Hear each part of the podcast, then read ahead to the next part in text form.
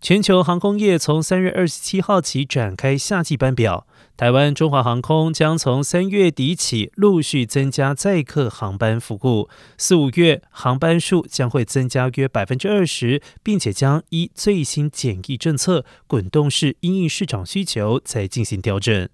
而目前北美航线五月中旬起，台北洛杉矶航班将增加为每周四班，搭配安大略每周一班。台北往返加州大洛杉矶地区将可达每周五班，